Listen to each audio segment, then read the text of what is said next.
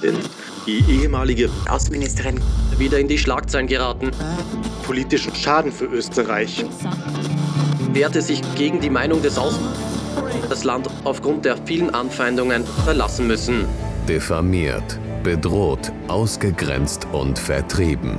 Doch sie lässt sich den Mund nicht verbieten und wird Rede und Antwort stehen bei Unipolar Multipolar, dem Podcast für Geopolitik. Es ist Sonntag, morgen der 26. November und ich begrüße alle Zuhörer recht herzlich zu einer weiteren Folge von Unipolar Multipolar, der Podcast für Geopolitik. Heute freue ich mich, einen weiteren spannenden Gast in unserer Sendung begrüßen zu dürfen, und zwar den Politiker und geopolitischen Analysten der Alternative für Deutschland, der auch Mitglied des Bundestages ist, Dr. Rainer Rotfuß. Schönen guten Morgen, Herr Rotfuß. Guten Morgen. Und mir wie immer zugeschaltet aus der wunderschönen Zarenstadt St. Petersburg, die Außenministerin AD von Österreich, Dr. Karin Kneißel. Schönen guten Morgen, Frau Kneißel. Guten Morgen, lieber Flavio von Mitzleben. Einen schönen guten Morgen an unseren Gast und auch an unsere Zuhörer. Ja, Frau Kneißl, fangen wir äh, gerne wie immer mit Ihnen an. Sie waren diese Woche auch wieder schwer beschäftigt. Äh, Sie waren gestern noch in Moskau unterwegs und Sie waren auch diese Woche im Ministerium für Bildung und Wissenschaft eingeladen, wobei Sie zur Botschafterin der russischen Bildung und Wissenschaft ernannt worden sind. Äh, äh auf Telegram haben Sie dazu geschrieben, dass es eine Freude ist, diesen Titel nun tragen zu dürfen. Ähm, wie ist denn die Lage bei Ihnen drüben und äh, ja, wie kam es dazu, dass Sie zur Botschafterin der russischen Bildung und Wissenschaft ernannt worden sind? Ja, das, ähm, die Anfrage wurde an mich gestellt äh, bereits im letzten Sommer. Es gibt eine äh, Zusammenwirkung von, äh, ich glaube, es sind fünf oder sechs großen Universitäten äh, quer über das Land verstreut, äh, die gemeinsam mit dem Wissenschaftsministerium und dem Außenministerium sich zum Ziel gesetzt haben, äh, unter anderem auch die Absolventen der russischen beziehungsweise auch zuvor, wenn man zurückdenkt an die 1980er Jahre sowjetischen Bildungseinrichtungen, äh, diese Absolventen, die heute vielfach in ihren Staaten äh, tätig sind, äh, die mittlerweile auch äh, bereits äh, eine Berufslaufbahn vielleicht auch teilweise schon hinter sich haben, also die anderen Herren, es waren fast alles ausschließlich Herren, mit denen ich ähm, diese äh, diese, diese Zeremonie erleben durfte, sind äh, Pakistan, Benin, äh, Marokko, Syrien und die haben fast alle in den 1980er Jahren in damals sowjetischen Hochschulen studiert, sind in ihre Staaten zurückgekehrt. Und ähm, da versucht man jetzt, äh, ich würde sagen, auch vor dem Hintergrund der neuen geopolitischen Allianzen, äh, die ja in der außenpolitischen Doktrin äh, von Frühjahr 2022 neu definiert wurden, gerade auch ähm, über die, ja, diese, diese Möglichkeit äh, jener äh, Universitätsabsolventen, die das russische bzw. sowjetische Bildungssystem durchlaufen haben, ähm, Brücken zu schlagen. Äh, ich würde sagen, es sind vielleicht auch äh, Weltgegenden, die bislang nicht so sehr im Fokus waren, wo man aber über ähm, über gute, grundsätzlich gute menschliche Kontakte verfügt. Die Initiative kam von der Universität für, äh, ich glaube, sie heißt Völkerfreundschaft. Das ist diese alte äh, Einrichtung der, äh, die ursprünglich Patrice Lumumba Universität hieß, jetzt auch diesen Namen wieder äh, trägt. Dazwischen äh, war mal ein anderer Name. Und äh, dort spürt man, wenn man, wenn man in dieser Universität ist, also wir hatten gestern dann eine Konferenz und äh, ich habe meine erste kleine Rede versucht, auf Russisch zu halten. Es war also ein, ein, größerer Vorbereitungsaufwand, aber es gelang dann. Äh, die anderen Kollegen sprechen alle exzellent diese Sprache, weil sie eben hier einige Jahre gelebt haben. Und die Idee ist äh, genau äh, eben diese Art von, von universitären Kontakten, die hier einst aufgebaut war, wurden, äh, wieder neuen Schwung zu bringen, um eben über diese menschlichen und universitären Kontakte äh, wieder neue Brücken zu schlagen. Gerade eben in Weltgegenden, die zuletzt nicht so sehr im Fokus waren. Mhm.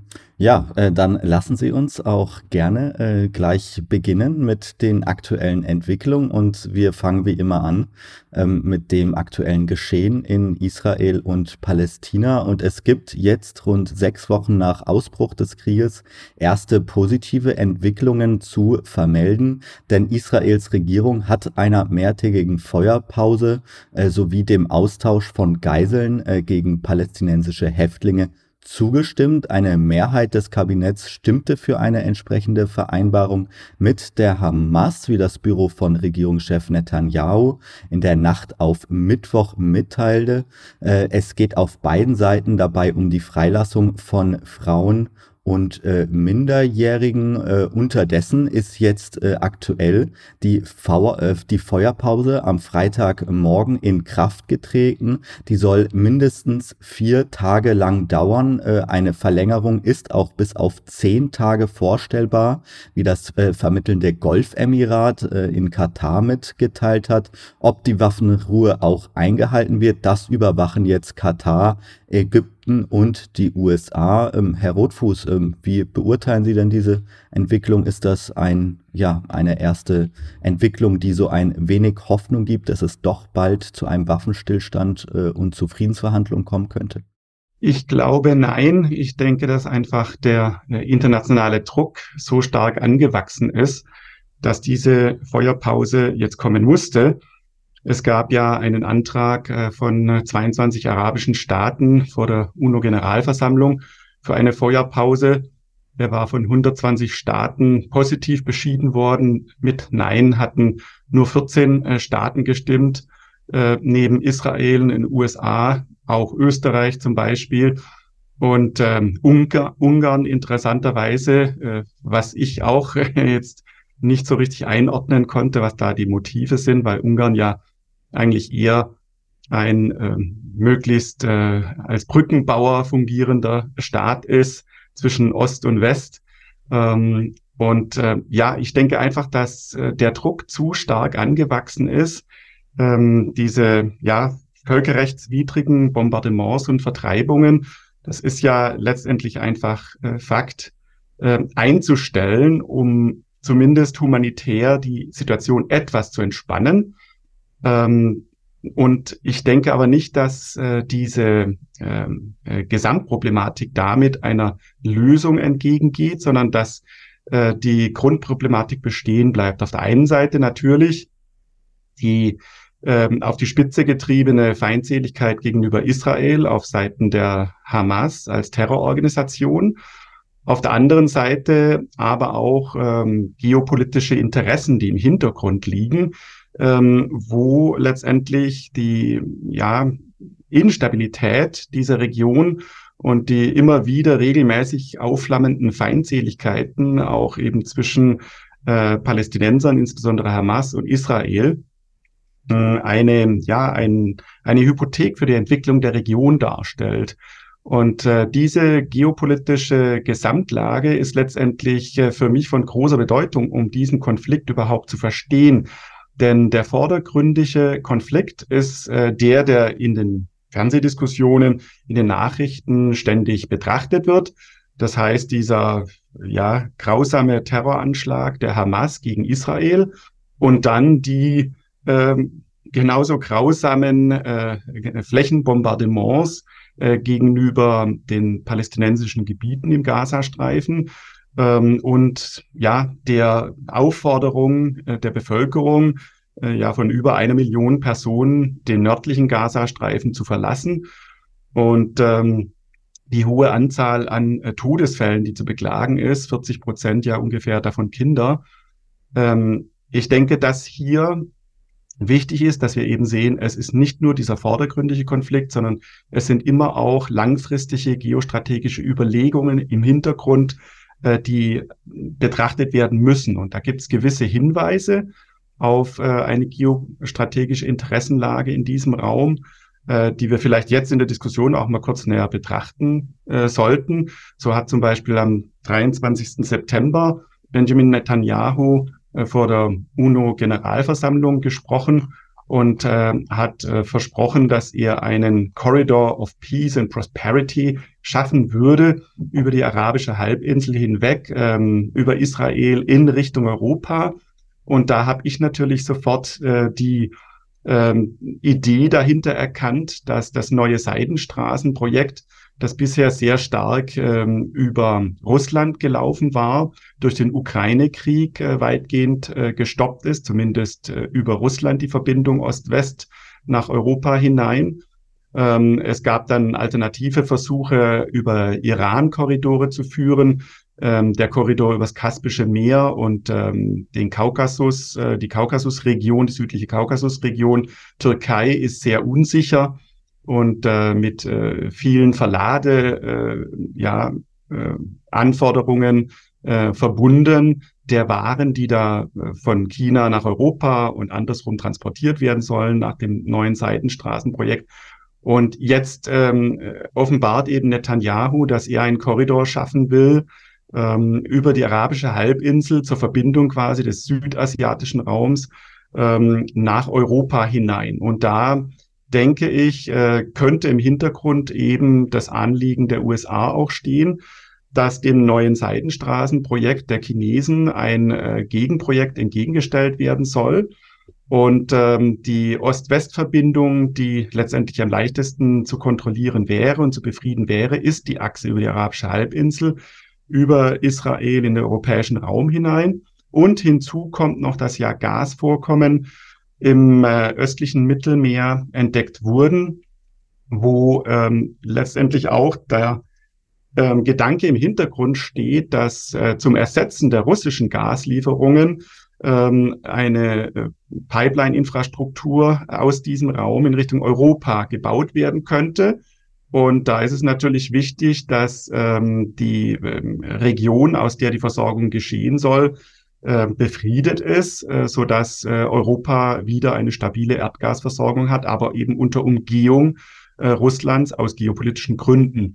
Und das sind so ja Unterströmungen dieses Konflikts, die werden natürlich nicht vordergründig diskutiert, aber mich als Geopolitikanalyst interessiert eben immer, was ist die Ebene hinter dem offensichtlichen Konflikt, der auch medial natürlich äh, gut gezeigt werden kann äh, was aber zugleich natürlich äh, dem Kaschieren verdeckter geostrategischer Interessen dient. Mhm.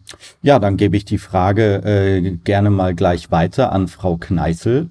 Ähm, äh, stimmen Sie da diesen Ausführungen von Herrn Rotfuß äh, zu? Geht es da womöglich um etwas ganz anderes als nur um äh, das Bombardement und diesen Krieg zwischen Israel und Palästina?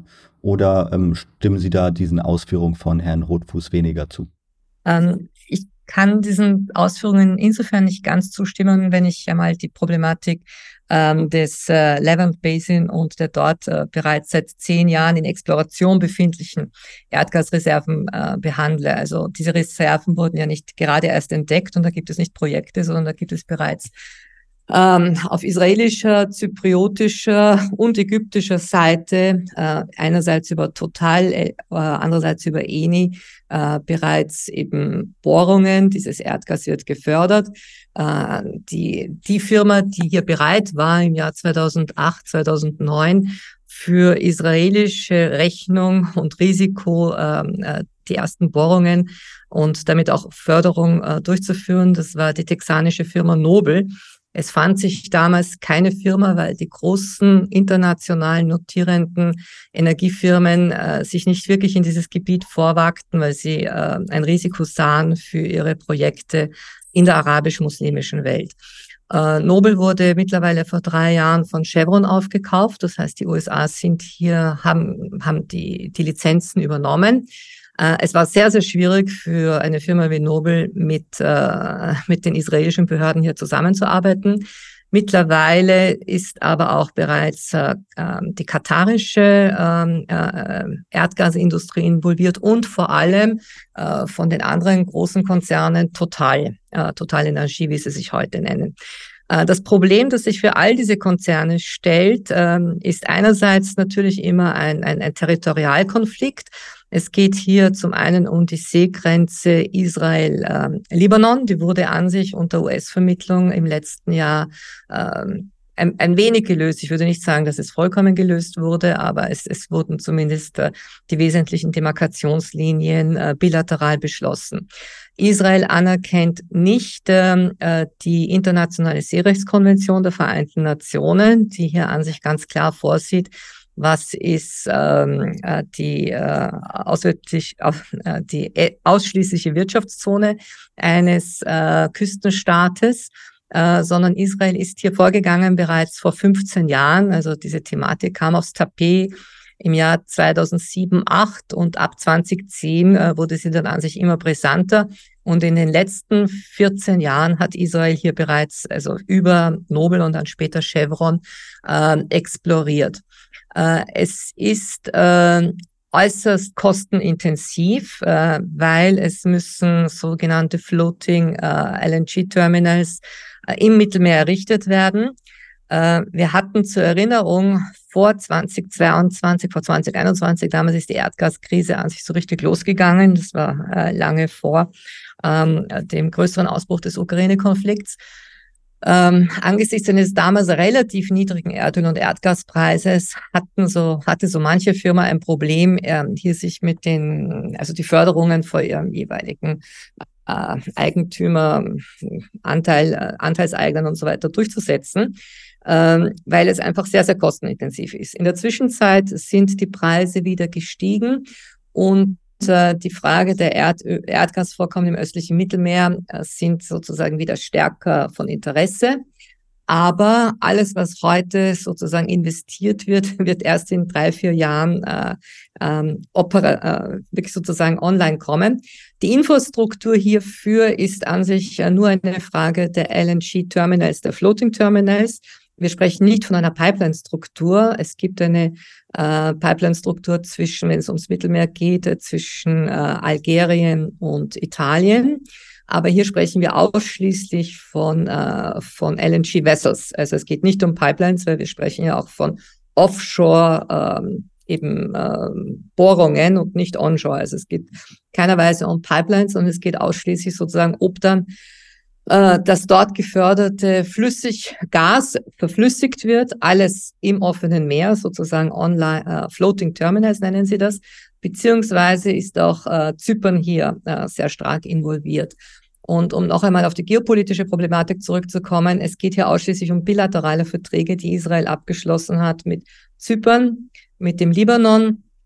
Ähm, am ehesten sind die Bohrungen sozusagen für eine Firma kommerziell sinnvoll äh, vor der ägyptischen Küste.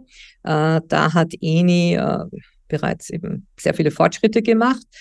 Und ähm, die Umgehung Israels ist, äh, pardon, die Umgehung Russlands ist, würde ich sagen, wenn es um, um, um, um, um die dortigen Erdgasvorkommen geht, nicht wirklich das Thema. Das Thema, wenn es um, wie geht man sozusagen, wie kann man unabhängiger von russischer Pipeline ähm, äh, werden, dann geht es immer wieder um Aserbaidschan, Türkei, äh, weil die dortigen Erdgasvorkommen einfach viel günstiger zu, zu fördern sind. Äh, die im östlichen Mittelmeer sind wirklich sehr, sehr kostenintensiv. Mhm, mh.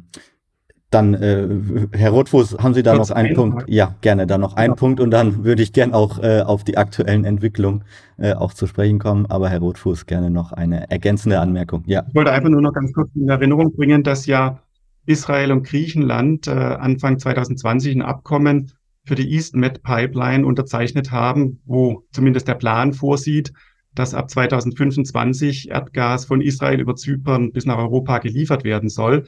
Klar, dieses Projekt ist natürlich äh, schwierig umzusetzen, konfliktbehaftet, äh, weil die Türkei auch territoriale Ansprüche, äh, Ansprüche da erhebt und äh, dazwischen funkt. Aber ich denke, äh, diese Vorhaben sollte man zumindest äh, weiter äh, kritisch beobachten, denn der Zusammenhang ist äh, sicherlich nicht direkt mit dem aktuell laufenden Israel-Gaza-Konflikt, aber Interessenverbindungen sind da sicherlich herzustellen. Und äh, ich frage mich eben auch, äh, warum die Geheimdienstministerin Israels, äh, Gila Gamliel, Gamliel äh, vor wenigen Tagen äh, noch gesagt hat, dass eine sogenannte freiwillige Umsiedlung der Palästinenser aus dem Küstenstreifen in Gaza in andere Länder gefördert werden sollte, also dass quasi die internationale Gemeinschaft ihre Gelder dann nicht in den Wiederaufbau Gazas stecken sollten, sondern in die Umsiedlung und in den äh, Neuaufbau eben der Existenzen der Vertriebenen oder der Flüchtlinge in anderen Ländern. Und da kam jetzt auch schon, kamen schon die europäischen Staaten ins Gespräch, weil die umliegenden arabischen Staaten äh, sehr zurückhaltend sind mit der Aufnahme der Flüchtlinge, weil sie sagen, dass sie sich dann die Konflikte importieren. Aber Europa ist ja da immer sehr unempfindlich beziehungsweise äh, unachtsam oder ja letztendlich auch naiv, allen voran Deutschland. Also das heißt, ähm, ich sehe da äh, schon mit Sorge diese Frage, wird äh, der Palästinenser, der Gaza-Streifen, äh, wird dieses Gebiet jemals wieder aufgebaut und wird es jemals in dieser territorialen Konstellation ein befriedetes Gebiet werden oder ist eben tatsächlich ein Langfristplan, der jetzt äh, begonnen wurde umzusetzen, äh, die Bevölkerung dort einfach äh, ja loszubekommen und äh, vielleicht dann auch in Europa anzusiedeln. Das sind natürlich spekulative äh, Fragen, die wir hier jetzt nicht beantworten können. Aber also ich, ich, ich kann mich genau diesen, Herausforderung Sie haben, Sie haben ja richtig gesagt, sie ist eine ehemalige Geheimdienstministerin. Ich weiß jetzt nicht, welcher französische Philosoph es war, aber irgendjemand hat immer gesagt, äh, wenn Dummheit ausreicht, um eine Antwort, um eine Frage, eine Antwort zu finden, dann sollte man nicht weiter suchen. Ja, und ich glaube, auf äh, jene Aussage fällt auch eher die Kategorie Dummheit zu, äh, weil ähm, ich kenne diese Debatten, wissen Sie, aus dem Libanon seit den 1970er Jahren. Damals war es immer die Rede vom Kissinger-Plan. Also es ging um damals um die Umsiedlung, um den, das, das, das Schlagwort, das man ja auch in der europäischen Debatte immer wieder hört, von wegen Bevölkerungstausch, dieses Schlagwort, habe ich das erste Mal gehört im, Liba, im, im Libanon in den 1970er Jahren. Und zwar ging es damals um den Bevölkerungstausch, also äh, arabische Christen Richtung Kanada, Kissinger-Plan, um sozusagen mehr Muslime dort zu haben in der demografischen Pyramide als, als Christen. Und äh, diese Frage äh, der Aus- und Umsiedlung der Palästinenser, wissen Sie, das ist eine Debatte, die kenne ich mittlerweile seit 40, 50 Jahren. 40 Jahren, also ich bin, war damals 18, 19, als ich begann, mich damit zu beschäftigen. Das ist ein, ein, ein altes Thema. Äh, das wurde, dem, wurde unter anderem Kissinger immer wieder in die Schuhe geschoben, aber es hat als solches nie stattgefunden. Ja. Sie kennen es, es ist in den, äh, in den Statuten vieler israelischer Parteien festgeschrieben, äh, Gush Emunim hat das in den, ähm, in den 1980er Jahren auch ganz offensichtlich aufgebracht. Die Palästinenser gehören in die arabischen Staaten deportiert. Also das ist alles nichts Neues. Und wenn sich hier eine ehemalige äh, Innenministerin meldet, dann ist das alles, würde ich sagen, also ich, ich würde darauf nicht sehr viel Zeit aufwenden. Also eine aktuelle Ministerin wollte ich noch kurz sagen, weil im Spiegel war der Bericht am 19.11.2023. Ja, aber, aber wissen Sie, das sind alles Themen, die, die sind, äh, da, da, die, meines Erachtens äh, spielen die, sind sie alte Themen. Sie sind absolut alte Themen. Also wenn man sich ein wenig mit der, mit dem, mit der Ideologie von Likud, von Gush Emunim, von all diesen neuen nationalreligiösen Parteien in Israel äh, ein wenig eingelesen hat, und ein wenig die Debatte der letzten 40, 50 Jahre verfolgt, dann geht es immer um die Aussiedlung und Umsiedlung der Palästinenser. Ist alles ja, nicht auch sehr erfolgreich stattgefunden hat. Es gibt ja Nein, sie hat nicht in dem Sinne erfolgreich stattgefunden, weil wenn naja. sie erfolgreich stattgefunden hätte, dann wären die fünf Millionen Palästinenser aus der Westbank äh, alle schon in Jordanien. Das ist der Plan, der in den Statuten dieser Partei nachzulesen ist. Ja? Und äh, wenn ich zurückerinnern darf an das Jahr 2005, als Ariel Sharon damals beschloss, äh, den Rückzug der israelischen Armee aus dem Gazastreifen, hat er damals gesagt, äh, die 5000 Siedler, die dort sind, die kosten uns einfach viel zu viel, weil die müssen von 12.000 Soldaten bewacht werden. Und dort sind 1,2 Millionen Palästinenser, die uns nicht mögen, ja, und die gute Gründe haben, uns nicht zu mögen. Also einem Sharon, der durch und durch ein Militär war, auch ein nationalreligiös, aber in erster Linie ein Militär, dem war klar, dass das in der Kosten-Nutzen-Rechnung nichts bringt. Und die anderen sind halt in erster Linie Ideologen. Ja, aber Ende 2016 gab es ja schon 12,7 Millionen äh, Palästinenser außerhalb der palästinensischen Gebiete. Also das heißt, ähm, diese Flucht, Umsiedlung, wie man es auch nein, immer. Nein, aber, aber Entschuldigung, wenn ich Sie kurz erinnern darf. Über die äh, die, also. das hat nichts mit der Flucht zu tun. Die Flucht hat stattgefunden 1948 und 1967. Das waren die beiden großen Fluchtbewegungen. Seither gab es nicht mehr große Fluchtbewegungen. Ja, es gab eine regelmäßige Emigration von Palästinensern die aus wirtschaftlichen, politischen Gründen, wie auch immer, ein besseres Leben suchten, aber sie hatten nicht eine Fluchtbewegung in dem Sinne. Nee, das ist klar. Einfach, ja, und, und ja, wenn sie. Aber da hat sich die Situation der, grundlegend geändert, eben seit dem Ja, ja, ja, aber, aber das hat schlicht damit zu tun, dass die, dass die Hälfte der Bevölkerung in Jordanien ähm, Palästinenser sind, äh, dass äh, äh, dass wir eine große äh, palästinensische Diaspora in Syrien haben. Und äh, die sind aber Nachkommen der Flüchtlinge von 1948 und 67. Ja, gut, aber ich denke, es ist äh, einfach extrem wichtig, das im Auge zu behalten, denn ja, ja, sicher, aber das ist alles nichts Neues. Das ist, das ist nicht nö, etwas, was jetzt. Es, es geht ja auch nicht darum, dass es neu ist, sondern für mich ist die Frage einfach, wo führt das Ganze perspektivisch hin, wenn ich eben die ähm, in Militärinterventionen auch ähm, unter westlicher Führung, unter Führung der USA der letzten Jahrzehnte anschaue im Nahen Osten, dann haben sie regelmäßig geendet mit einer großen Flüchtlingswelle in Richtung Europa. Und jetzt haben wir eine ganz neue Situation, dass eben wirklich. Also die größten Entschuldigung, wenn, wenn, ich Sie hier, wir müssen es schon an den Zahlen festhalten, ja. Wenn wir nehmen äh, die großen Fluchtbewegungen der letzten 30, 40 Jahre aufgrund von äh, westlichen Interventionen, die waren immer, aber ausschließlich bis, bis dann eben im Oktober 2015, sie waren immer in der Region. Äh, die Flüchtlinge haben sich immer nur unter Anführungszeichen in die Nachbarstaaten begeben und nicht aus der Region weg. Es war 2015 das erste Mal. Also das war nicht so, dass da immer die Fluchtbewegungen nach Europa kamen. Das stimmt so nicht. Und um auf, auf äh, die äh, Zahlen der Palästinenser zurückzukommen, ja, da hatten wir, und das, das habe ich ganz genau verfolgt anhand der UNRWA-Zahlen, also die UNRWA ist jene UN-Agentur, die sich vor allem mit den palästinensischen Flüchtlingen be äh, beschäftigt. Wir hatten im Libanon laut UNRWA-Statistik rund 500.000 palästinensische Flüchtlinge im Libanon, Nachkommen aus dem Jahr 1948 und 67, ja, nicht neue Flüchtlinge, sondern es war einfach eine, eine sehr, ein sehr hohes Bevölkerungswachstum. Und von diesen 500.000 haben sich zwischen 2015 und 2017 rund 350.000 laut UNRWA-Angaben nach Europa bewegt. Weil diese 350.000 Palästinenser haben sich vorgestellt als Syrer, ja, und, äh, und nicht als Palästinenser. Das heißt, die kamen unter dem Titel Wir sind Syrer. Äh, aber, aber es gab keine Fluchtbewegungen von all den Kriegen her nach Europa. Das stimmt so nicht. Das war nur 20, also unter Anführungszeichen nur 2015, 2016 und jetzt wieder. Aber ich habe mich als, als Integrationsministerin sehr viel mit, mit den Zahlen beschäftigt und da waren die Palästinenser und die anderen, sagen wir mal, äh, Maschrek-Araber nicht unbedingt das Haupt, äh, die Hauptzahlen. Wir hatten sehr, sehr viele Nordafrikaner. Klar. Nee, nee, ich, Migration ist ja jetzt auch nicht das Hauptthema äh, dieses Podcasts, aber ich habe 2020 äh, eine Studie verfasst, Wege aus der Migrationskrise, die man auch ähm, auf meiner Seite herunterladen kann, und zwar fürs Europäische Parlament, für die ID-Fraktion. Und äh, natürlich ist es so, dass diese Migration in Etappen verläuft. Aber wenn eben Staaten in dieser Nachbarregion Europas destabilisiert werden, äh, Syrien, Irak, Libyen etc., dann wird natürlich zunächst mal die Flucht in Nachbarstaaten äh, stattfinden. Aber wenn dort der Druck zu groß wird, die Probleme sich nicht lösen lassen, entsteht natürlich auch Migrationsdruck in Richtung Europa. Und es ist äh, absolut nicht von der Hand zu weisen, dass eben auch dieser aktuelle Israel-Gaza-Konflikt einen Migrationsdruck erzeugen wird, denn es werden einfach Wohngebäude zerstört, es werden Menschen ähm, zumindest temporär vertrieben. Und dann ist die Frage, können sie zurückkehren, wird dort der Wiederaufbau gefördert?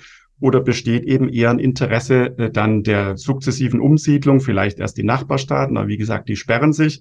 Und das müssen wir einfach genau im Auge behalten, ob nicht am Ende letztendlich dann wieder ähm, äh, Europa diese Lasten zu tragen hat, dieses Konflikts, denn es ist unsere Nachbarschaft und wir werden es in zehn Jahren dann genau analysieren können, äh, was passiert ist, aber das äh, finde ich einfach wichtig, das im Auge zu behalten. Dann würde ich sagen, in Anbetracht der doch brisanten Entwicklungen, die auch diese Woche wieder stattgefunden haben, würde ich das Thema der Migration palästinensischer äh, Kriegsflüchtlinge erstmal zu den Akten äh, legen wollen und den Blick, den geopolitischen Blick äh, weiten, denn äh, diese Woche hat ein ähm, ja doch sehr spannendes äh, BRICS-Treffen stattgefunden hat, äh, stattgefunden. Und zwar hat Südafrika, das jetzt dieses Jahr den BRICS-Vorsitz hat, äh, am Dienstag eine virtuelle außerordentliche Sitzung der BRICS-Staaten einberufen, bei der es eben um die Lage im Nahen Osten und insbesondere in Gaza Gaza äh, ging.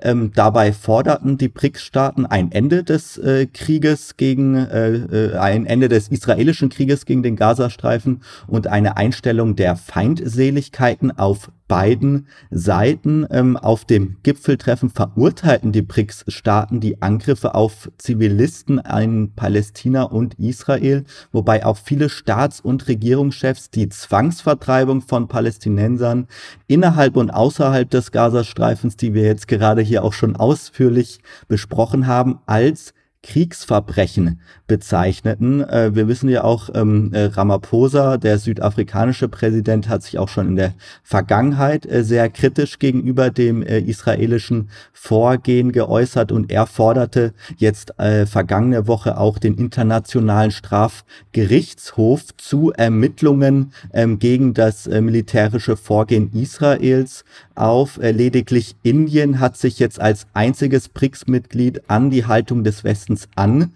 angeschlossen und unterstützt weitgehend Israel in diesem Konflikt. Äh, wir können dennoch resümieren, dass es eine doch sehr klare Haltung bzw. Positionierung der BRICS-Staaten in der Verurteilung des israelischen äh, Vorgehens äh, äh im Krieg in Gaza ist. Äh, Frau Kneißl, äh, wie bewerten Sie denn diese Haltung der BRICS-Staaten? Ähm, hat Sie das überrascht und wie sehen Sie da auch die Haltung von Indien in diesem Konflikt?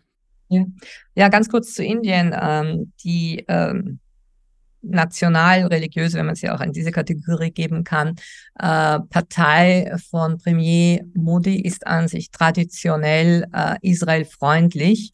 Äh, und äh, das kann man auch äh, in der Grundstimmung der Berichterstattung in den indischen Medien nachverfolgen.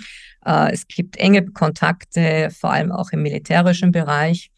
Äh, und äh, das muss man auch durch die Linse ein wenig betrachten vor dem innerindischen Konflikt äh, mit äh, zwischen Hindus und Muslimen. Also das spielt hier auch immer wieder hinein, um äh, die außenpolitischen Blickmodis auf äh, diesen, auf, auf diesen Israel-Palästina-Konflikt, aber auch die islamische Welt auch in der ins, insgesamt zu sehen. Äh, das ist das eine. Und hier hat äh, Indien eben eine andere Haltung bezogen. Äh, Modi hat sich, äh, hat eine relativ äh, würde ich sagen, äh, äh, engen Kontakt auch zu Premierminister Netanyahu immer wieder gepflegt. Und äh, das ist die Erklärung für Indien. Was BRICS insgesamt anbelangt, äh, dann ist das sozusagen hier der, der globale Süden, der zum einen spricht, aber natürlich auch äh, China und Russland, die beide seit Jahrzehnten ganz klar die Zwei-Staaten-Lösung verfolgen, die ähm, wo China, würde ich sagen, auch äh, weniger auf Äquidistanz zu den Konfliktparteien geht als Russland. Russland ist sowohl was Israel als auch die Palästinenser und die arabische Welt insgesamt anbelangt, würde ich sagen, der, der Staat äh, und äh, hat, hat äh, die, die, die meiste Erfahrung, auch was seinen diplomatischen Stab anbelangt, mit all diesen Konfliktparteien. China ist ein äh, ist neu dazugekommen und China hat natürlich jetzt mit Verweis auf seine erfolgreiche Vermittlung zwischen Iran und Saudi-Arabien sich so etwas wie Sporen verdient. Ähm, aber es ist natürlich interessant, dass, äh, dass hier China, Russland äh, plus eben der globale Süden, äh, Brasilien, Indien und äh, die neuen Mitglieder der BRICS Plus sozusagen sich hier sehr, sehr klar äh, zu, diesem, zu, diesem, zu dieser Diagnose einfinden. Äh, das sind Kriegsverbrechen und Israel und äh, wer immer hier persönlich auch involviert war, äh, ist ähm, im, eben auch persönlich zu belangen als Militär, als Politiker. Und das Ganze gehört für den Internationalen Strafgerichtshof. Also das ist eine äh, ich würde sagen, das war wirklich ein, ein, ein hochinteressantes Ereignis und eine Aussage der letzten Woche. Hm. Ja, Herr Rotfuß, wie sehen Sie das denn? Ordnen Sie das äh, genauso wie äh, Frau Kneißl ein oder haben Sie da eine andere geopolitische Brille in diesem Zusammenhang auf? Nein, ich äh, sehe das auch so, dass letztendlich ähm, am Israel-Gaza-Konflikt ähm, sich ähm, ein weiterer Hotspot äh, zeigt, äh, dieses Jahr Wettbewerbs zwischen der äh, vom Westen, von den USA dominierten äh, Sphäre und der ja zunehmend an Einfluss gewinnenden äh, BRICS-Welt, ähm, die für eine multipolare Weltordnung ja eintritt, während die USA eben ihre unipolare Weltordnung zu verlieren haben. Und äh, ich äh, sehe tatsächlich, dass eben die BRICS-Staaten sich weitgehend und damit, wie es Frau Kneisel auch gesagt hat, als Sprachrohr des globalen Südens auf die Seite der Palästinenser stellen. Natürlich äh, eingedenk der, des Rechtes Israels, sich selbst zu verteidigen und äh, des Rechtes eben äh, einen souveränen Staat im Nahen Osten zu haben, was ja äh, manche der äh, äh, Staaten der Region anders sehen. Ähm, aber ich würde auch äh, sagen, dass bei Indien äh, das ganz interessant ist, diese Haltung. Und ich gehe da völlig konform mit Ihnen, Frau Kneisel, dass das mit äh, der inneren Situation zu tun hat, äh, den Spannungen zwischen äh, einer hindu-nationalistischen Regierung und den Muslimen im Land, wo es ja sehr viel Konflikte gibt und äh, die Muslime äh, zurückgedrängt werden sollen in ihrem politischen Einfluss. Ich denke aber auch, dass Indien einfach gesehen werden muss als äh, Global Swing State. Äh, so werden ja verschiedene Staaten der Welt öfters bezeichnet, zum Beispiel auch die Türkei. Und dass der Westen sich nicht der Illusion hingeben sollte, dass Indien hier mal wieder gezeigt hat, Indien steht an der Seite des Westens. Indien steht vor allem für sich selbst und macht äh, auch Außenpolitik im eigenen Interesse. Und äh, wenn wir den Ukraine-Krieg äh, betrachten, da wurde ja äh, viel Druck ausgeübt auf die äh, Staaten des globalen Südens, auch auf die BRICS-Staaten, ähm, Russland zu isolieren. Und das hat Indien gerade nicht getan und hat verwiesen auf die historisch guten Beziehungen schon zu Sowjetzeiten äh, zwischen Indien und äh, jetzt Russland und ähm, auch die persönlich guten Beziehungen zwischen Modi und Putin und sie haben ja letztendlich äh, Russland unterstützt, nicht mit Waffenlieferungen, so direkt wie es viele Staaten des Westens äh, für die Ukraine getan haben, in, inklusive Taiwan, äh, sondern sie haben es indirekt getan, indem sie zum Beispiel Erdölkäufe getätigt haben, verstärkt zu Rabattpreisen und dann letztendlich den Westen indirekt versorgt haben. Also Indien steht für sich alleine. Aber ich denke, das ist wirklich eine ganz wichtige Perspektive, dass wir sehen, ähm, beim äh, Israel-Palästina-Konflikt wird äh, der globale Süden, wird sich BRICS äh, als äh, Gegenspieler zum Westen äh, zunehmend positionieren und ähm, die Emotionen, die natürlich auch durch diesen grausamen äh, Krieg, durch erst die grausamen Angriffe und dann den äh, grausamen Krieg gegen den Gazastreifen hochkochen, nicht nur in der arabischen Welt, wo ja Israel und die USA als größte Bedrohung gesehen werden unter allen, allen geopolitischen Akteuren, weit mehr jetzt als zum Beispiel Russland. Ähm, diese Emotionen werden dazu führen, dass auch der Westen zunehmend äh, ins Abseits geraten könnte und auch seinen äh, äh bislang doch eher noch besseren Ruf einbüßen könnte, dass der Westen für humanitäres Völkerrecht steht, dass er ähm, ohne doppelte Standards mit gleichem Maß misst. Ich meine, diese Wahrnehmung ist eine Selbstwahrnehmung des Westens, die ist im Süden, im globalen Süden schon längst anders gewesen. Aber ich denke, dass wir da zunehmend in einen Kippeffekt kommen könnten, wo der Westen dann am Ende tatsächlich isoliert dastehen könnte und die Deutungshoheit eben über diesen Konflikt äh, verlieren könnte. Und Soft Power zu verlieren ist langfristig gesehen äh, ein großes Problem für den Westen. Mhm. Ja, und lassen Sie uns auch noch auf ein spannendes äh, Event zu sprechen kommen, nämlich äh, den Euromaidan, der ähm, diese Woche jetzt quasi das zehnjährige Bestehen ge gefeiert hat. Äh, da fand jetzt diese äh, Woche auch eine ähm, ja, äh, äh, große Proteste nochmal im Zuge dessen ähm, oder eine große Gedenkfeier, richtig, muss man richtigerweise sagen, in Kiew äh, statt. Nochmal zum Kontext, äh, damals 2013 zur Novemberzeit äh, fanden Massenproteste statt, äh, nachdem der damalige Präsident äh, der, der Ukraine, Viktor Janukowitsch, das Assoziierungsabkommen mit der EU ausgesetzt hatte. Ähm, Zelensky, der aktuelle ukrainische Präsident, hat sich jetzt zu diesem äh, Ereignis auch geäußert und nochmal ausgeführt, dass dies damals der erste Sieg im Krieg gegen Russland gewesen sei. Konkret sagte er, ich zitiere ihn einmal, der erste Sieg im heutigen Krieg trug sich zu. Ein Sieg über die Gleichgültigkeit, ein Sieg des Mutes, ein Sieg der Revolution der äh, Würde. Ja, Frau Kneißl, wir wissen ja mittlerweile, dass auch die USA zu jener Zeit in die Umstürze involviert äh, gewesen sind. Äh, Victoria Newland hatte eins verkündet, dass die USA 5 Milliarden US-Dollar in die Umstürze auf dem Maidan ähm, investiert haben. Äh, wie ordnen Sie denn diesen, Gedankentag, äh, diesen Gedenktag ein? War es tatsächlich damals schon ein erster Sieg äh, gegen Russland, wie es jetzt äh, Zelensky formuliert hat?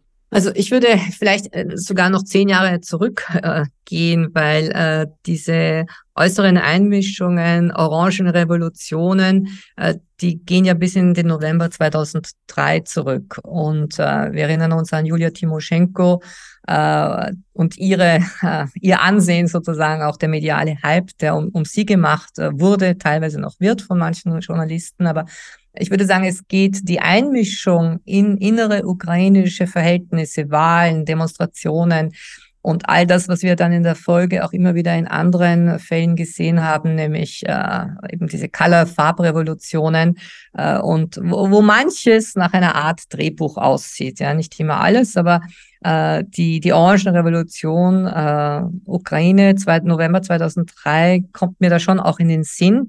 Und 2014, 2013, 2014 war natürlich eine ganz radikale Zäsur. Äh, es scheint so, als hätten damals die USA gesagt, gut, jetzt, jetzt nehmen wir aber wirklich viel Geld in die Hand, um, um Großes zu bewegen und nicht äh, sozusagen nur mal orangene Fähnchen schwenken zu lassen. Äh, und äh, das ist äh, zweifellos auch mit der damaligen Zusammensetzung im Außenministerium zu tun. Also Victoria Newland jetzt auch wieder Retour äh, dazwischen unter Trump nicht aktiv, aber äh, sie hat äh, damals sicherlich, bei ihr sind viele dieser Fäden wahrscheinlich zusammengelaufen und äh, äh, erinnerlich ist das Bild, dass sie also er mit einem Plastiksack ähm, äh, mal dann herumlief und dort eben ähm, Kekse verteilte. Äh, und das äh, ominöse Telefonat, äh, das dann bekannt wurde, äh, wo es eben um die Frage der Zusammensetzung der zukünftigen Reg Regierung ging, wo man bereits eine Regierungsliste ja bei der Hand hatte. Und eben auch äh, das Schmähwort gegen die EU äh, lief, äh, eben das mit F beginnt und äh, äh das man sozusagen dann im Deutschen übersetzen könnte mit Sch auf die EU. Also äh, das war, das wurde ja damals äh, europaweit gar nicht mehr so diskutiert, äh, hätte vielleicht auch äh, notwendig sein können, um zu verstehen, äh, was die eigentliche Stoßrichtung in dem Ganzen ist. Aber äh, ob es jetzt der, der, der erste große Sieg über Russland war, weiß ich nicht, weil ich würde sagen, die Sanktionen, die im Juli 2014 beschlossen wurden, ähm, die haben zweifellos Russland da und dort ein wenig isoliert, aber äh, wenn wir uns das äh, genau ansehen, wie haben damals die großen Firmen und vor allem die Energiekonzerne reagiert?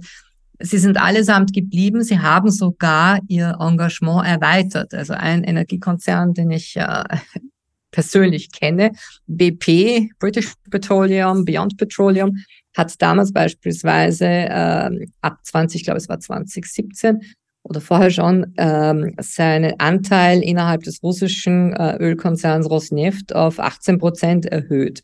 Äh, es sind äh, Chevron, Exxon, also sie sind teilweise geblieben, aber sie haben teilweise auch erweitert. Also die, die großen Sanktionen, die im Juli 2014 erfolgten auf EU-Seite, auf US-Seite, ähm, die haben äh, an sich nicht das gezeitigt, äh, was vielleicht sich ein Herr Zelensky gewünscht hätte. Und äh, Russland ist aus, die, aus jenen Sanktionen ziemlich unbeschadet herausgegangen. Äh, und auch, äh, wie wir ja jetzt an den Zahlen erkennen können, aus den Sanktionen von 2022. Also, äh, und wenn es jetzt das, das militärische Momentum anbelangt, äh, äh die USA haben ihre Entscheidung getroffen, äh, nicht weiter Munition zu liefern. Und es geht hier um, um, um sehr wichtige Nachschübe von bestimmten Waffenmaterial. Ich glaube, es sind diese 155 Millimeter äh, Granaten, die nicht weiter geliefert werden, äh, weil äh, man zum einen im Kongress zum Schluss gekommen ist, man möchte nicht äh, in einen Krieg, der immer mehr in einen Patt und vielleicht auch in eine Niederlage der Ukraine münden könnte, weiter involviert sein in einem Wahljahr. und das sollen bitte die Europäer übernehmen. Und die haben auch schon gesagt, sie tun das. Äh, also der Sieg der USA ist meines Erachtens weder politisch noch äh, militärisch äh, gegeben. Und ich würde diese Rede von Zelensky eher einordnen in die Richtung, es war ein Datum, das es ihm ermöglichte, an jenem Abend eine andere Videoansprache zu halten als viele der anderen, die man ja mitverfolgen kann auf YouTube und die teilweise schon sehr groteske geworden sind. Äh, te teilweise auch für ihn, würde ich sagen, wirklich ein, ein, ein, ein, ein, ein eher äh, dramatisches Schauspiel darstellen. Also einige der Reden, die er in den letzten Wochen gehalten hat, äh, sind, äh, sind furchterregend tragisch für ihn. Und äh, jene Rede, die er zu dem Jahrestag halten konnte, nun, da konnte er sozusagen äh, vielleicht äh, bestimmte Erinnerungen von vor einem Jahrzehnt äh, ein wenig verklären. Mhm. Ja, und Stichwort Sieg gegen Russland. Dieser Sieg gegen Russland scheint jetzt äh, zehn Jahre nach dem Euromaidan, zumindest der militärische Sieg, in weite Ferne gerückt zu sein. So schreibt es jetzt zumindest das deutsche Blatt Der Fokus äh, unter dem Titel Experten ziehen bitteres Fazit, schreibt der Fokus. Die Gegenoffensive ist gescheitert. Die Ukraine verbraucht sich. Bei der Gegenoffensive ging es darum, Ge Gebiete zurückerobern. Doch jetzt, Monate später, ist Enttäuschung eingekehrt. Die Frontlinien haben sich kaum verschoben. Die Fläche der wiedererlangten Gebiete im Süden beträgt gerade einmal 400 Quadratkilometer. Ja, und gleichzeitig hat äh, Zelensky jetzt jedoch äh, einmal mehr betont, dass er den Krieg äh, auf dem Schlachtfeld äh, beenden möchte. Äh, in einem kürzlich erschienenen Interview mit der britischen Tageszeitung The Sun sagte er wörtlich, ist es auf dem Sch Schlachtfeld schwierig, ja, aber mit Russland Freundschaft schließen oder sich an den Verhandlungs Verhandlungstisch setzen, nein. Ähm, ja, äh, Herr Rotfuß, äh, wie sehen Sie das dann jetzt ähm, äh, knapp zehn Jahre nach Ausbruch des, des Euromaidans und äh, der Rede von Zelensky, dass das damals schon der Sieg gegen Russland äh, gewesen sei? Äh, würden Sie jetzt womöglich eher zu, zu einem äh, Orwellsch, Orwellschen anderen Schluss kommen, dass das eher gerade nach einem nach einer militärischen Niederlage der Ukraine aussieht, so wie sich die Dinge entwickeln und da womöglich diesem Fazit, diesem Artikel des Fokus zustimmen? Also ich würde zunächst mal sagen, es ist äh, auf der Hand liegend, dass das politische Schicksal Zelenskis ja an dieser militärischen äh, Lösung in Anführungsstrichen dieses Konflikts liegt. Ähm, er kann nicht ohne sein Gesicht und dann auch seine Macht zu verlieren, jetzt klein beigeben und sagen, wir treten jetzt in Friedensverhandlungen ein und äh, gehen Kompromisse ein, wie sie schon im April äh, 2022 eigentlich ausgehandelt waren.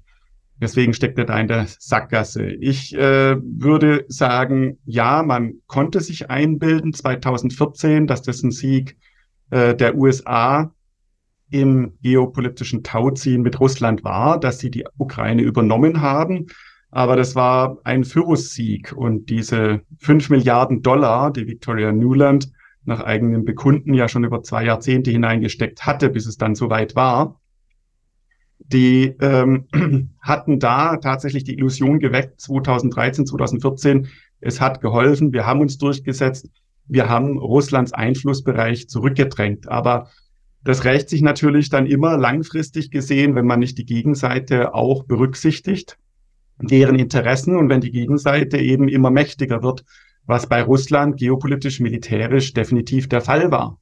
Und ähm, ich würde aber auch bei dieser Interpretation, dass das ein Sieg war, immer in Betracht ziehen, dass äh, das natürlich eine der Regeln der Propaganda in Krisen und Konflikten und Kriegen ist, dass man die eigenen äh, ja, Errungenschaften, die eigenen Erfolge überhöht und die eigenen Niederlagen äh, möglichst versteckt. Und so hat es auch NATO-Generalsekretär Stoltenberg getan, als er Anfang September eine Rede gehalten hat, äh, wo er wortwörtlich sagte, Präsident Putin erklärte im Herbst 2021, die NATO solle versprechen, sich nicht mehr zu erweitern. Er schickte dazu einen Vertragsentwurf. Es war seine Bedingung, um in die Ukraine nicht einzumarschieren. Natürlich haben wir das nicht unterschrieben. Als er zog er in den Krieg, um die NATO an seinen Grenzen zu verhindern. Doch er hat genau das Gegenteil erreicht. Und auch da ist die Frage, ob das nicht wieder ein Pyrrhussieg ist, dass die NATO sich eben tatsächlich doch weiter Richtung Osten erweitert, dass die EU äh, die Ukraine jetzt äh, doch möglichst rasch äh, aufnehmen will als neuen Mitgliedstaat, dadurch aber auch sich selbst überdehnt, äh, immer mehr Probleme in die eh schon ja bröckelnde EU holt. Äh, der Brexit könnte ja dann irgendwann auch äh, äh, Schule machen, wenn weitere Staaten dadurch ihren Vorteil in der EU zu sein verlieren sollten, wenn eben zunehmend dann auch finanzielle Lasten damit einhergehen, dass Länder aufgenommen werden, die eben nicht Beitragszahler sind, sondern die eben Gelder bekommen und zwar massiv bekommen müssen. Gerade in der Ukraine geht man ja von über einer Billion Euro Kosten für den Wiederaufbau aus. Man holt sich damit auch in das EU, ähm, ja, in den EU-Beistandspakt, so muss man ja sagen, die EU ist ja äh, faktisch auch äh, ein Militärbündnis, Artikel 42.7 äh, des EU-Vertrags äh, bedingt ja die Beistandspflicht im militärischen Bereich. Deswegen musste zum Beispiel die Bundeswehr im Syrien-Konflikt sich auch engagieren nach den Bataclan-Anschlägen. Das wird ja alles gar nicht äh, mitkalkuliert äh, all, aktuell in dieser Euphorie der Erweiterung Richtung Osten. Man fühlt sich immer noch als Sieger, merkt aber gar nicht, dass man sich letztendlich durch diese kompromisslose Haltung, durch diese Unbereitschaft auf die auch Sicherheitsbedürfnisse einer ja, Großmacht wie Russland einzugehen in direkter europäischer Nachbarschaft. Man fühlt sich als Sieger, verspielt aber letztendlich auch ähm, ja seine internationale Glaubwürdigkeit das Vertrauen. Und das ist ja letztendlich das Wichtigste eigentlich für ein prosperierendes, äh, friedliches Europa, dass wir auch in unserer Nachbarschaft zur Stabilisierung und zum Frieden beitragen. Mhm. Äh, ja, und lassen Sie uns gerne zum Abschluss unseres heutigen Podcasts noch ähm, ja auf eine sehr weitere spannende Entwicklung zu sprechen kommen. Denn in Argentinien wurde jetzt am vergangenen Wochenende der als Rechtspopulist äh, äh, geltende Javier Milei zum neuen Präsidenten des Landes gewählt. Und ja, und kurz nachdem er dann äh, als äh, neuer Präsident feststand, machte er auch erste Versprechungen. So hat er angekündigt, dass Argentinien äh, von China und äh, Brasilien ferngehalten wird und die Wirtschaft des Landes auf den äh, US-Dollar äh, umgestellt werden soll. Auch die Mitgliedschaft von Argentinien bei den BRICS-Staaten, die jetzt ja zum Januar nächsten Jahres äh, vollzogen werden sollte, hat er in Frage gestellt. Sie steht daher mehr denn je auf der Kippe. Äh, Frau Kneißel, äh, was halten Sie denn von dem neuen ähm, äh, wilden Präsidenten Argentiniens? Ja, zum, zum einen bin ich persönlich auch äh, mittlerweile fast ein wenig immunisiert, was Berichterstattung anbelangt. Also es ist sehr schwer hier zu sagen, wird, wird viel überzogen. Äh, es wird dann in den Mittelpunkt gestellt, dass er äh, eben, ich glaube, fünf geklonte Hunde hat, äh, dass er ganz bewusst äh, sozusagen ein etwas kurioses Leben führt. Da, da, das sind so Soundbites, die herausgekommen sind. Da wurde gezeigt, gleich mit der israelischen Flagge. Was aber auch zu erklären ist, würde ich sagen, durch eine sehr, sehr wichtige jüdische äh, Wählerschicht. Also Argentinien hat einen sehr, sehr hohen Anteil an ähm, auch Holocaust, Nachfahren von Holocaust-Überlebenden. Also es war ein großes Aufnahmeland. Und nicht nur Nazis gingen nach Argentinien, auch sehr, sehr viele Juden. Also das ist, äh, das ist alles ähm, für, für mich sehr fern von, von Argentinien sein, etwas schwierig einzuordnen. Aber ähm, ich würde sagen, wir hatten in Argentinien, wenn man es jetzt historisch wieder ganz kurz betrachtet, an sich äh, jetzt wieder viele Jahrzehnte äh, Peronisten, Nachkommen zumindest, die sich mit der, mit dieser eher etatistischen Wirtschaftsmodell, große Staatsinterventionen, ähm, das war ein, ein, eine Volkswirtschaftspolitik, äh, die sehr stark auch ideologisch äh, eben in, in eine eher äh, Staatsintervention, Planwirtschaft ging und die gescheitert ist. Also wir sind jetzt nicht mehr in den Zeiten einer Evita Peron, die sozusagen das Aushängeschild äh, dieser Politik war und äh, die eine, eine, eine Liga für sich bildete, äh, sondern wenn man jetzt zurückdenkt an die Ära äh, Kirchner, äh, zuerst Präsident Herr Kirchner, dann äh, Witwe Kirchner, und all das, was an, an planwirtschaftlichen, also eben wirklich etatistischen Wirtschaftsmodellen fehlschlug, äh, was in neuerlich nicht zum ersten Mal sehr, sehr hohen Inflationsraten mündete, äh, dann äh, ist das vielleicht das Pendel, das wieder ausschlägt in eine andere und ziemlich extreme Richtung. Also wir haben ja jetzt nicht eine äh, Regierung von äh, Pragmatikern, die sagen, uns ist eine, ein, ein, ein liberaler Wirtschaftszugang aller Friedrich von Hayek und Ludwig von Mises. Die zitiert übrigens auch der äh, eben äh, Wahlsieger immer wieder. Äh, damit äh, ist, ist, ist nicht genug, sondern es geht hier wirklich in eine ziemlich äh, extreme Richtung. Ähm, inwieweit die argentinische Wirtschaft, die argentinische Gesellschaft dieses Wechselbad der Gefühle auch along durchhalten kann, steht auf einem anderen Blatt geschrieben. Mhm. Herr Rotfuß, wie haben Sie denn die Wahl des, des neuen Präsidenten in Argentinien verfolgt? Wie sind Ihre Gedanken dazu, Ihre Einschätzung? Äh, für mich ist es zu früh, den äh, Javier Milei äh, richtig einschätzen zu können. Ich äh, beobachte die Statements, die er von sich gibt. Ich äh, habe aber auch immer im Hinterkopf, ähm, ja, das Faktum, dass Argentinien ja 2018 erst äh, das größte IWF-Rettungsprogramm der Geschichte über sich hat ergehen lassen, ähm, doppelt so groß vom Volumen her wie das Russlands 1996 noch seinerzeit, also fast 60 Milliarden US-Dollar.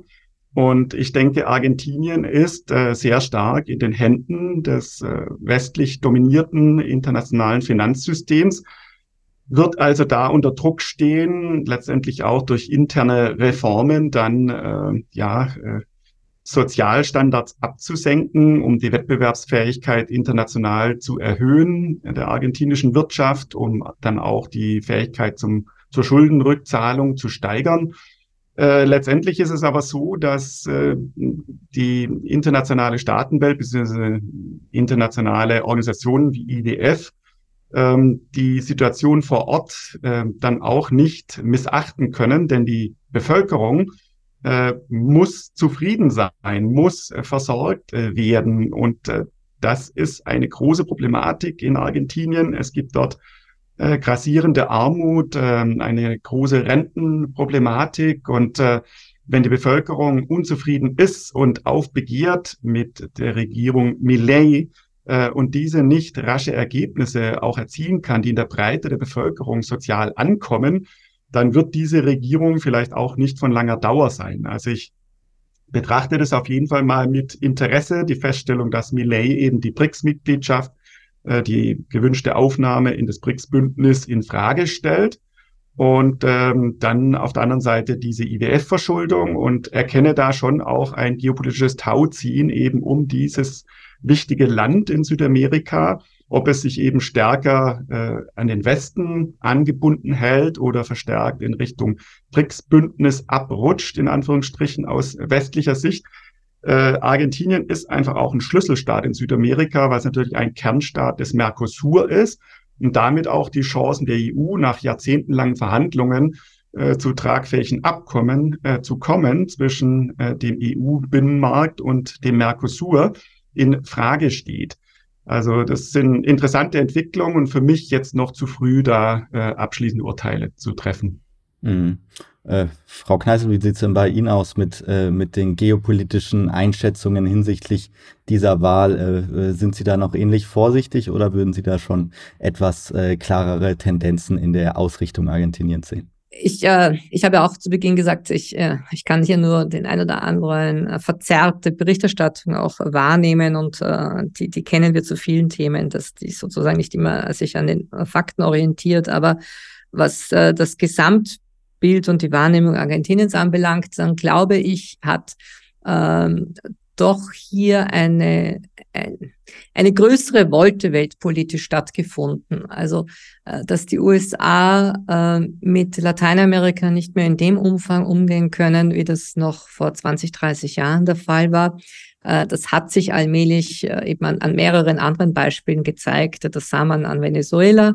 Da war die Idee Guaido, der übrigens neben Millet jetzt auftauchte auf einigen Fotos, also der Parlamentspräsident, der als Gegenpräsident in Venezuela gesehen wurde. Daran haben sich die USA die Zähne ausgebissen versuchen jetzt die Sanktionen gegen Venezuela fallen zu lassen. Wir haben Brasilien, das ist, wie es ist. Da war das Zwischenspiel Bolsonaro vielleicht wirklich nur ein Zwischenspiel. Ähm, ich würde sagen, es hat sich auf dem lateinamerikanischen Kontinent sehr, sehr vieles gedreht. Und äh, hier ist, äh, weil, um vielleicht auch zum Abschluss noch einmal die Volksrepublik China ins Spiel zu bringen, ähm, natürlich ist äh, ein Land wie Argentinien mit seinen gewaltigen Agrarflächen, mit seinem gewaltigen Fleischexport, ja, vor allem und Sojaindustrie, äh, das ist, äh, das ist ein Akteur, egal wer jetzt hier an der Regierung ist. Da gibt es äh, äh eben Firmen, die Investitionen getätigt haben, die diese nicht fallen lassen wollen. Und äh, hier wird äh, vielleicht auch die Volksrepublik China manches nicht zulassen, ja, dass man vielleicht äh, äh gerne machen möchte, weil Argentinien einfach in der in der Perlenkette wiederum eine große Rolle spielt. Also die Perlenkette ist diese Verbindung von Seehäfen, Meeresengen, Meeresstraßen, äh, die äh, parallel zur Land äh, Brücke, Seitenstraße stattfindet. Und in dieser Perlenkette, die sich äh, von Sri Lanka äh, bis in den Persischen Golf ausdehnt, Piräus, aber auch über die Afrik westafrikanische Küste Angola und dann eben äh, in weiterer Folge auch über den lateinamerikanischen Kontinent. Also hier sind mittlerweile doch sehr, sehr viele neue Akteure aufgetreten, äh, die eben das Feld Lateinamerika nicht äh, ungesehen dem Internationalen Währungsfonds oder den USA als solchen überlassen werden. Mit diesen Worten, äh, Frau Kneißl, Herr Rotfuß, bedanke ich mich bei Ihnen beiden für diesen wirklich sehr spannenden Podcast heute hier und wünsche Ihnen jetzt noch ein schönes Wochenende. Machen Sie es gut, bleiben Sie wohl auf. Vielen Dank. Ganz herzlichen Dank. Alles Gute. Dankeschön. Einen schönen Sonntag.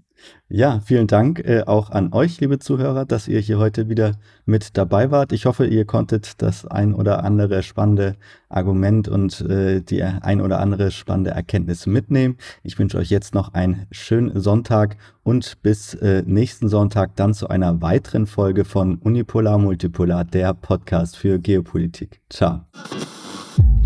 Unipolar Multipolar der Podcast für Geopolitik.